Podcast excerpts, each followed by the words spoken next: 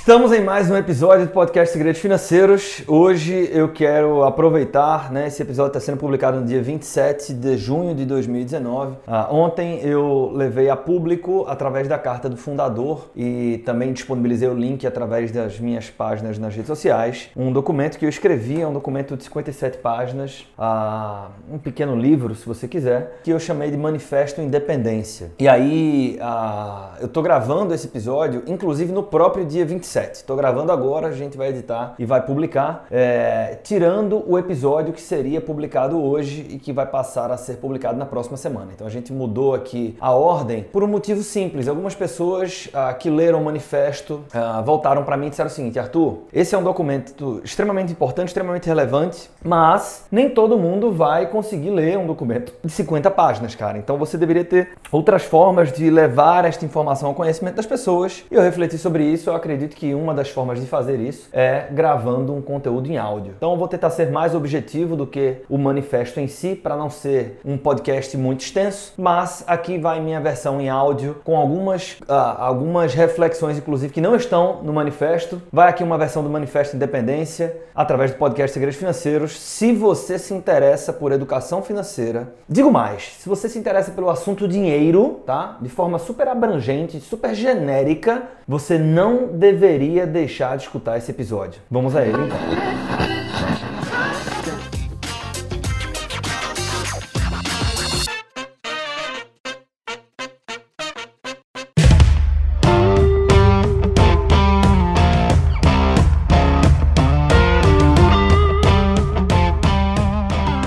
Veja, a provocação aqui é o seguinte: é, pergunta, você aprendeu alguma coisa sobre finanças na internet, no YouTube, no Instagram? Outra pergunta: existe algum influenciador ou alguma youtuber que fala sobre o assunto e que você admira essa pessoa? O convite que eu faço para você aqui agora é o seguinte: tenta resgatar por que é que você admira esse profissional ou essa profissional. O que é que fez você chegar nessa youtuber ou nesse youtuber? Como que você chegou lá, tá? Tenta resgatar por que é que será que você considera essa pessoa uma referência. E aí, à medida que eu for trazendo o conteúdo do manifesto, talvez você consiga chegar a esta conclusão com um outro olhar. Por enquanto, guarda essa informação, guarda na tua mente quem é essa pessoa, já já você vai voltar para ela. Veja, o que eu vou disponibilizar nesse podcast aqui é um conteúdo que você não vai encontrar outros educadores financeiros falando sobre o assunto. Talvez isso aconteça no futuro próximo, a partir do próprio manifesto, mas até então, até o dia de hoje, você simplesmente não encontra outra pessoa falando sobre o assunto, tá? Pelo menos não de de forma tão transparente e tão honesta como eu estou fazendo aqui agora com você. E ah, o motivo de entregar esse conteúdo, tá? O principal motivo é muito simples de entender. Eu acredito verdadeiramente que ter conhecimento de tudo isso que eu vou passar para você agora nesse podcast pode fazer com que você invista melhor os seus recursos de forma consistente ao longo da tua vida inteira. Eu sei que é uma entrega muito ousada, né, que parece muito ousada,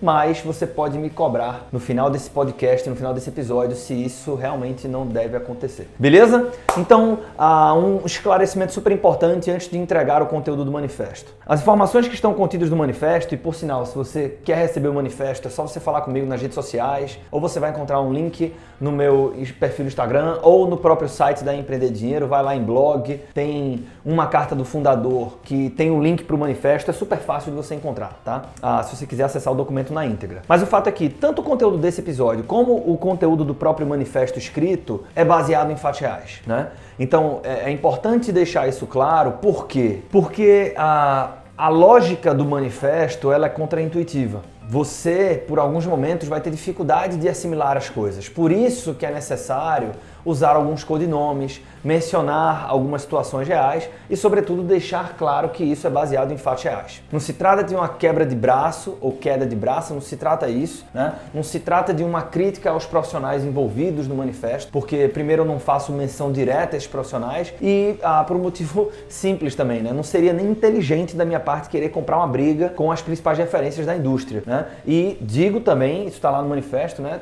Todo o mérito para esses profissionais, eu admiro esses profissionais, mas a crítica não é a os profissionais, e sim as relações que são construídas na indústria de educação e letramento financeiro no Brasil é, e a forma pouco transparente como estas relações estão expostas ao público final que está interessado em uma educação financeira mais honesta, que é o seu caso, por exemplo, que está aqui escutando um, um, episódio de um podcast que trata de educação financeira e empreendedorismo. Né? Então veja, o Manifesto de Independência, dito isso, vamos, vamos em frente. O Manifesto de Independência é uma antítese. Em finanças, uma antítese é uma tese, que pode ser de investimentos ou não, né? mas é uma tese que se sobrepõe a uma tese original. Então ela é, é, é uma nova tese, tá?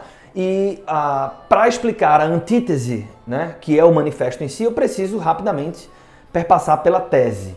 Ah, no manifesto eu, eu, eu coloco em detalhes a minha tese, mas Aqui eu vou ser mais objetivo e vamos canalizar mais energia para discutir a antítese. A tese, então, de forma super objetiva, é, é, é, é, a tese que norteia a atuação de quase que todos os educadores financeiros que eu conheço e eu estava incluso dentro desse direcionamento. É uma tese de que o sistema é feito para que a gente não enriqueça. Né? Se você parar para observar, a gente, ah, sobre a perspectiva educacional, não, não somos preparados para tomar decisões financeiras inteligentes. Sobre a perspectiva econômica, a gente tem mais pressões que atrapalham a saúde financeira do que pressões que nos ajudam. Da perspectiva, da perspectiva social, a gente tem uma série de pressões muitas vezes a gente nem percebe que elas acontecem, mas que fazem com que a gente tome decisões ineficientes sobre a perspectiva de construção de riqueza, ah, faz com que ah, a gente tenha uma sistemática no Brasil onde não há transferência de riqueza entre gerações, eu explico tudo isso em detalhe mas sendo super objetivo, é, a gente tem um sistema que é configurado para que eu não enriqueça. E quando eu não enriqueço, isso é vantajoso para muitas instituições financeiras, porque a decisão, a decisão financeira de baixa qualidade que eu tomo com meu dinheiro, às vezes ela é ruim para o meu bolso, mas ela é lucrativa porque ela, ela é ruim para mim porque por exemplo, se eu vou comprar um produto de investimentos que tem um spread muito alto em favor da instituição financeira, ela é ruim para mim, mas ela é boa para a instituição financeira. Desde o acionista da instituição financeira até o gestor na ponta que está me vendendo esse produto e que vai ser comissionado por isso. Né? Quanto maior a comissão da empresa, da instituição financeira, maior é a capacidade dela de entregar uma remuneração variável gorda na ponta. Este, inclusive, é um dos motivos pelos quais você tem as pessoas que comercializam esse produto comercializando produtos que sabem que são ruins, né? E ah, elas, inclusive, porra, não tem muita alternativa, né? Não tem muita escapatória, porque são cobradas por isso, né? Tem metas a bater, etc, etc. Então, a gente tem uma, uma configuração e, e é até perigoso, né? Quando, quando você chega nessa conclusão, porque veja, quem investe mal o dinheiro na verdade é um super-herói. Né? Se aquela tese de que o sistema é feito, né, engrenagem é feita para que eu não invista, né, ou para que eu não tenha sucesso financeiro, se essa tese é adequada, é, e, e, eu acredito que ela é sim, se você for analisar tecnicamente, né? E perceba, no Brasil a gente tem um problema de distribuição de renda enorme, mas isso ultrapassa a barreira da distribuição de renda, porque as famílias que têm renda familiar média sensivelmente acima da média nacional ainda assim sofrem muito ao longo da sua vida produtiva, né? Do ponto de vista financeiro. Então, a, o problema é crônico, né? E e quem investe mal, por exemplo, que é esse exemplo que eu estava trazendo aqui da relação com, com as instituições financeiras, é um super-herói porque essa pessoa, em tese, ela já, ela já, ela já superou toda uma, uma série de dificuldades. Nós estamos falando de, uma, de um, um percentual privilegiado da nossa população que vai investir dinheiro. Né? Uma pessoa que já super, controlou as dívidas, que ela tem um orçamento superavitário, gera poupança e ela vai investir essa poupança. E ainda assim, esses poucos super-heróis são prejudicados porque quando a gente vai investir, a gente investe mal. Né? Investe por uma série de fatores e aí é muito comum as pessoas tentarem ah, é, é, vitimizar ou vilimizar né, que é tornar vilão os bancões. Né? É, porque de fato os bancões distribuem produtos que são descaradamente ruins e quando você não tem instrução financeira você acaba comprando esses produtos, não tem jeito. É, sendo que essa, essa é uma leitura pouco inteligente do meu ponto de vista. Por quê? Porque não se trata de ser ruim, não adianta colocar a culpa no terceiro. Isso aqui é um processo de autorresponsabilidade. Eu tenho que entender que isso faz parte do jogo. E se faz parte do jogo, eu tenho que assumir essa responsabilidade. O gerente do banco, ele não acorda de manhã dizendo o seguinte: porra, hoje eu vou foder uns 5 na agência. Isso não existe, né? Inclusive, eu conheço alguns bancários, pessoas do bem, mas pessoas que têm que bater meta, porra. Você, no lugar dele, faria a mesma coisa. Então, é, se você quiser entender um pouco melhor esse processo, eu recomendo fortemente que você ouça o episódio Economia Comportamental, que eu trago o olhar do, ah, do Dan Ariely, né, do professor Dan Ariely, que ele explica, inclusive, por que é que as pessoas mentem, dentre outros motivos, por que é que mentem quando o assunto é dinheiro. Então, veja, se não dá para é, esperar um comportamento do terceiro que sempre vai me ajudar ou que vai fazer com que eu tome as melhores decisões com o meu dinheiro, se não dá para terceirizar essa responsabilidade, e eu tenho uma engrenagem que me pressiona do ponto de vista econômico, social e educacional, a solução está na educação. Porque eu não consigo mudar a, a, a, o cerne né, das conjunturas econômicas, eu não consigo mudar a taxa de juros, eu não consigo mudar a inflação, eu não consigo neutralizar as pressões sociais, porque eu vivo em sociedade, mas eu consigo buscar a instrução financeira. E com a educação financeira começaram a tomar decisões melhores. Então, essa era a tese, né? E, e acreditando nisso, se você para para olhar, né, e o problema é financeiro e a saída vem através da educação, a educação financeira que pode nos ajudar a fugir do que o Robert Kiyosaki coloca como a corrida dos ratos, né? A, a, ter mais tranquilidade financeira, realmente conquistar nossos sonhos, não depender do sistema, etc. etc.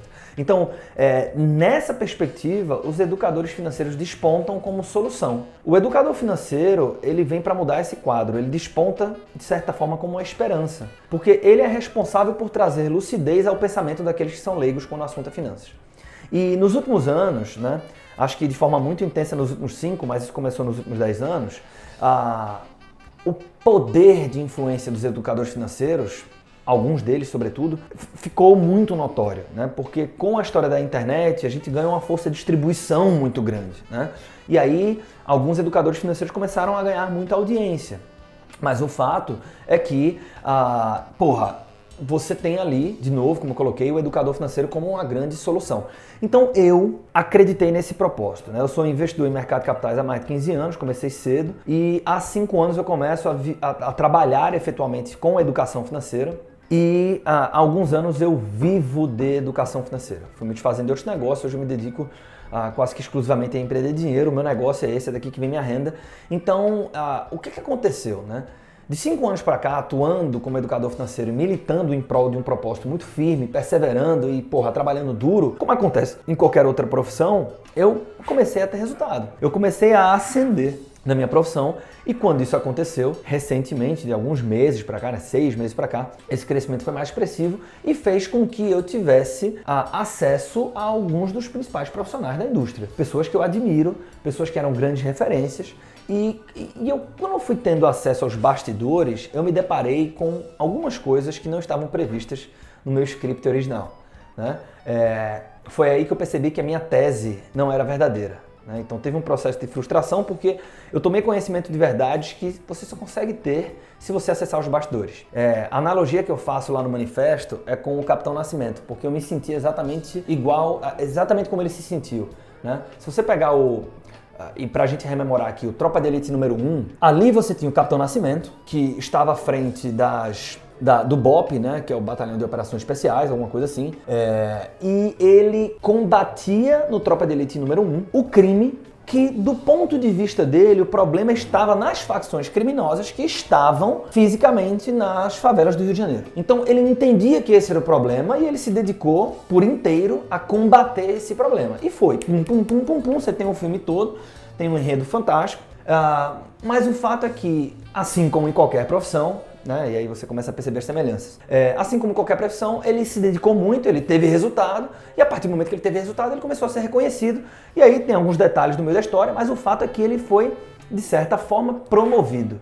Ou seja, ele ocupou uma posição de segurança no, no estado do Rio de Janeiro, se eu não me engano, é, uma posição de segurança no governo. E aí você entra pro Tropa de Elite 2. Porque quando isso aconteceu, ele percebeu que a tese dele estava errada que o problema não estava na facção criminosa, que o problema era muito mais profundo, que a facção criminosa era a ponta de um iceberg de uma engrenagem muito mais profunda e muito mais perversa. Então, quando ele ascendeu, ele teve acesso a coisas que ele não enxergava antes. E aí ele chega na conclusão do Tropa de Elite 2, que o nome do filme é O Inimigo Agora é Outro. Né? E aí ele, ele desdobra a partir disso. Tem uma, fase, uma frase clássica dele que, porra, de, durante o filme todo ele está tentando entender essa engrenagem, o que ele chama de sistema, e no final a grande conclusão dele é o seguinte, velho, o sistema é foda, o sistema é muito forte. Foi mais ou menos assim que eu me senti. Né? Quando algumas coisas aconteceram nos últimos meses, eu percebi que a minha tese não era correta, né?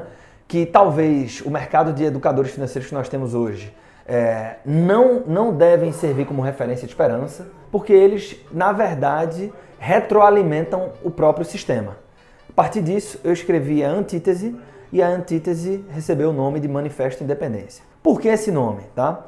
Ah, por convicção, como eu até falei num post lá no Instagram, eu sempre fui independente, né?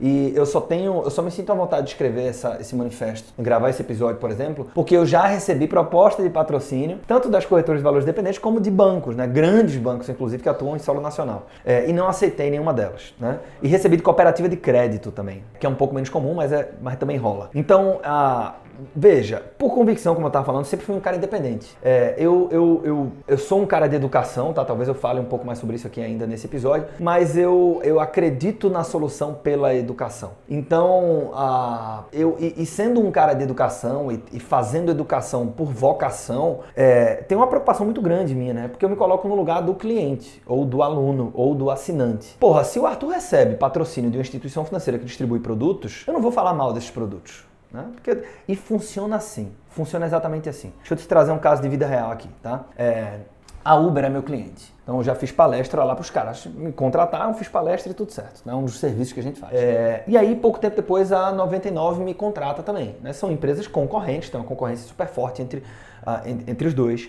É, e, cara, veja, eu hoje né, uso 99 quando eu preciso pedir um aplicativo, é mais comum usar 99 do que Uber. Ah, e, e, por que, que eu faço isso? Porque pô, eu já fiz as contas, é mais econômico a 99. Agora, vida real, existe um estímulo para que eu use 99, porque porra, a 99 me contrata muito mais. E aí depois eu fiz palestra para eles no Rio de Janeiro, em Salvador, em Fortaleza, Recife. E aí depois dessas palestras, eles conheceram um produto nosso, que é o Happy Hour. E aí ah, fomos conversando e surgiu uma proposta de patrocínio. Eles são patrocinadores master do Happy Hour, né? Que é um evento, inclusive, beneficente, que a gente arrecada já eu acho que já já a gente bate 10 toneladas de, de, de, de, arrecadação de donativos para instituições carentes. É um evento foda, com uma proposta foda. A 99 patrocina. E veja, é um evento que é feito para 500 pessoas hoje, está caminhando para mil pessoas. Ele tem custos envolvidos, né? Então esse patrocínio, para poder fazer com que esse evento, esse evento continue de pé, ele é super importante. E aí, velho, quando você pega assim, depois do, do, dos contatos com a 99, o que é que acabou acontecendo? Se você pega lá a lâmina, vai lá no site da Empreender Dinheiro, empreenderdinheiro.com. Você pega a lâmina lá, nossos principais clientes. A Uber não está mais lá. Veja, isso é alguma coisa contra a Uber? É evidente que não. Né? Quer dizer que eu não posso ter relacionamento com a Uber? É evidente que não. A Uber pode me contratar, não tem problema nenhum. Não tenho nenhum contrato de exclusividade com a 99. Mas isso é um carinho que é feito. Né? Por quê? Porque eu tenho uma relação mais intensa né, com a 99 comparada com a Uber. E eles são correntes, concorrentes. Então, ah, nas entrelinhas há um convite para que a Uber não conste nas lâminas institucionais da empresa de dinheiro. E eu concordo com isso, porque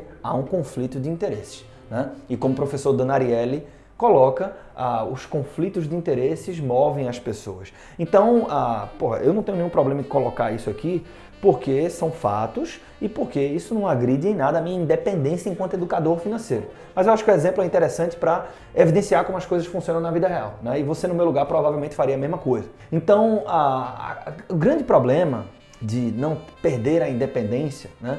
Porque a questão aqui é o seguinte, né? Ou seja, ser independente é não ter vínculo nenhum com nenhuma instituição financeira. O problema não está em não ser independente, ou seja, é, o que eu quero colocar aqui é que não ter independência não é ilegal, tá? Apenas não é natural, não deveria, não deveria ser o caminho padrão, né? Ah, e por tudo isso, como eu estava colocando, eu sempre fui um cara independente, sendo que eu não represento a média da indústria.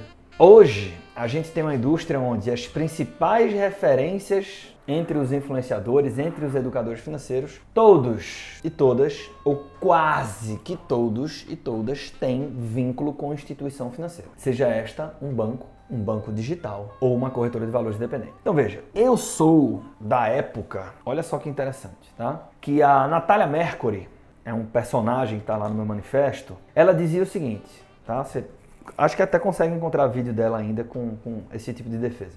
olha, você deve pegar o seu dinheiro que está no bancão sair do bancão e investir através de uma corretora de valores independente. Por conta disso, disso, disso, disso. Eu uso a corretora tal. Sendo que existem várias corretoras, você pode pesquisar e tal, não sei o quê, e, enfim, toma uma decisão que você acha que faz mais sentido para você. E lá, lá, lá, e seguia o conteúdo, né?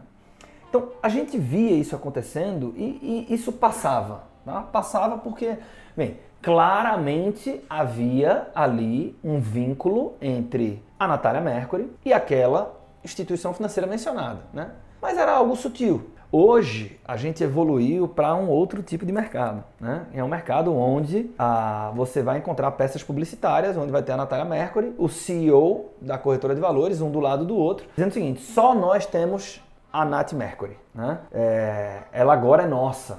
Então, que, que aconteceu? Ah, quando fala assim, ela é nossa, é, é bem isso. Né? Em que sentido? No sentido de que as instituições financeiras elas entenderam o poder e o alcance dos influenciadores dentro da indústria, de como eles, de certa forma, assumem hoje para uma massa de pessoas, assumem o papel e o assento do antigo gerente bancário. Antes da distribuição através da internet, na dúvida do que fazer com seu dinheiro, você não tinha muito o que fazer. Você ia até a agência do banco e lá você tirava suas dúvidas. Hoje, para qualquer área da sua vida que você tem dúvida, você vai no YouTube e no Google. E essas duas plataformas vão te levar a o novo gestor bancário, que é o cara que vai tirar suas dúvidas sobre dinheiro, que é o influenciador digital. Então, o, o, a, o sistema entende isso e inicia-se uma corrida de firmamento de acordos, né? Ah, são relacionamentos comerciais entre os influenciadores e as instituições financeiras. Quando isto acontece, quando esse acordo é pactuado, o educador financeiro ele perde a independência dele, tá? Por que perde? Lembre da situação entre Uber e 99. Ou seja, como é que eu vou falar mal de um produto que o cara que me remunera de alguma forma distribui? Opa, não dá, né? Então eu preciso ou aplicar um filtro, ou evitar esse assunto, ou eventualmente me omitir de alguma discussão. E ah, um dos motivos também pelos quais eu escrevi o manifesto é assim, tá? Não tem, não tem, não tem meio certo, como diriam os filósofos. Ah, não se posicionar é uma forma de posicionamento também. Né? Então, de novo, isso não é ilegal é apenas uma constatação de um fato. Quando você firma vínculo, né, acordos comerciais, parcerias com instituições financeiras, e você é um educador financeiro que leva ou deveria levar instrução e lucidez financeira para as pessoas, você perde a sua independência. Então a gente foi evoluindo para um mercado onde você tem ah, todo mundo hoje ah, sem independência. Né? Ah, você pega, por exemplo, o. E aí eu vou mencionar alguns aqui, tá? Mas são quase que todos, como eu coloquei. O André Bonner. O André Bonner era um cara que, puta que pariu, é um dos nossos educadores financeiros mais raiz, né? Um cara, porra, que eu respeito profundamente e que falava assim, porra, eu sou independente, não tenho vínculo nenhum com ninguém e tal. E hoje faz parte de um time de um banco digital, né? Então você vê assim a força do sistema. O Bruno Perizes, tá? um cara culto, cara do bem, mas é, é, você vê que é, é muito claro, tá?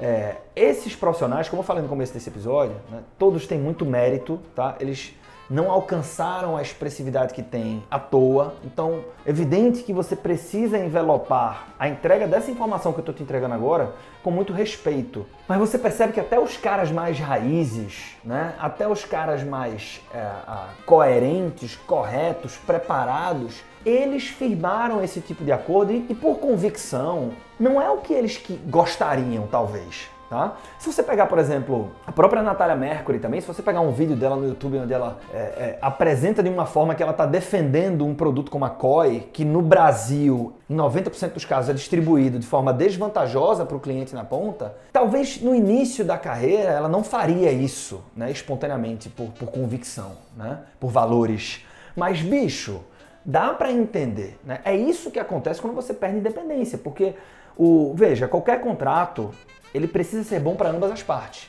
E se a instituição financeira tem uma contrapartida financeira remunerando aquele educador financeiro para que ele mencione a minha instituição, para que eu possa colocar links patrocinados na audiência, no canal dele, né? Porra, então, dentre este acordo, eu tenho uma pauta ali, né? Disse, ó, cara, evita falar disso e, porra, grava um conteúdo sobre isso, grava um conteúdo sobre aquilo.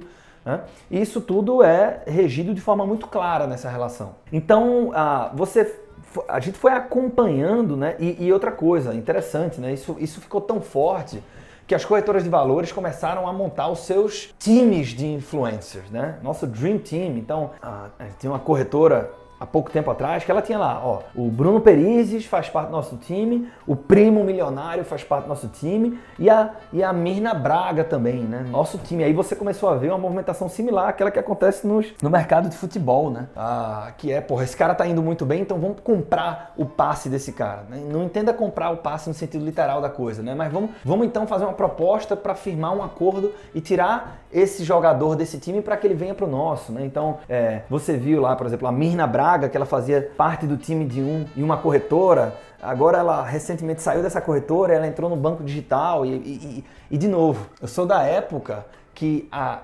estes relacionamentos eles eram sutis, né? Eles eram comunicados de forma sutil, né? E hoje quando isso acontece, aí você vai entra lá no Instagram do Banco Digital e tem uma foto lá da, da Mirna Braga de braços cruzados dizendo assim: "Seja bem-vinda ao nosso time", né? Aí depois tem foto de todos de braço cruzado, né? Nosso time de especialistas, que inclusive é, o Guto Cobase faz parte, né? Que é um cara que eu. Ah, esse eu não entendi, né? Porque ele não precisava. Interessante isso, né?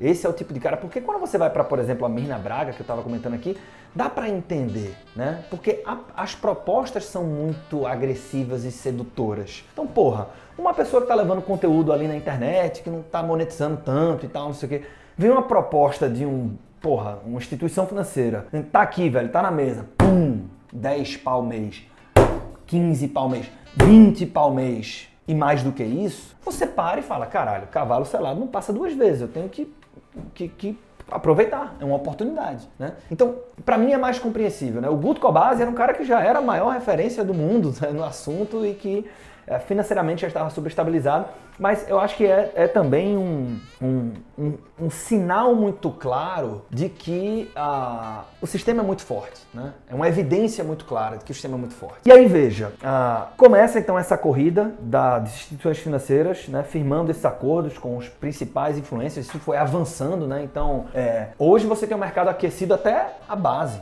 né? O micro, micro influenciador, esse cara já está firmando acordo, porque é mais ou menos como acontece no futebol também, né? Se eu tenho 10 caras com potencial na categoria de base, base, eu invisto nesses 10, é, é, quase que uma mentalidade startup. Se um der certo, paga a conta dos outros 9, né? Se um vira o Neymar, paga a conta dos outros 300. Então, você começou a ver os caras que tinham uma audiência de, porra, 7 mil, 15 mil, 20 mil pessoas, firmando acordos, é, é, às vezes até robustos, com instituições financeiras né? E a instituição financeira faz isso porque ah, esse cara é um talento, ele pode dar certo. Né? Inclusive, ela ajuda muito nesse processo. Por quê? Porque, bicho, eu firmo um acordo com um cara, aí eu pego esse cara, eu, instituição financeira, tenho vários outros personagens com muita audiência, que eu já tenho um acordo com eles, eu coloco esse cara para fazer o que chama de collab, né? Para gravar com essas pessoas, isso naturalmente vai trazer muita audiência para ele. Além disso, eu invisto em tráfego para ele. E quanto mais eu distribuo o conteúdo dele, maior aumenta a audiência. Quanto maior a audiência, maior é o poder desse influenciador. Quanto maior o poder desse influenciador, maior o meu também que tô, que tem algum tipo de relação com ele, né? Então, ah, o sistema ele foi amadurecendo, criando conexões diferentes, né? criando estratégias diferentes, até que chegou num ponto da Me Fala Ana, né? que esse é, acho que é um case super interessante. Eu vou fazer o seguinte, ah, esse é um conteúdo que por mais que eu tente ser objetivo, eu não posso ah, cortar muita coisa para que você entenda na íntegra né? a proposta entregue no manifesto. Então, extraordinariamente, teremos dois episódios publicados hoje. Essa é a parte 1 do episódio Manifesto Independência e a parte 2 ah, começa no próximo episódio. Eu espero que você tenha gostado dessa primeira parte e entenda. Isso foi só uma preparação para que eu possa te entregar o conteúdo que está no próximo episódio. Então, realmente a coisa ah, fica mais clara, esquenta, como a gente gosta de falar, no próximo episódio. Eu recomendo fortemente que você não perca. Então, vamos finalizar aqui e eu te convido a conectar comigo no episódio Manifesto Independência, parte 2. Vamos nessa!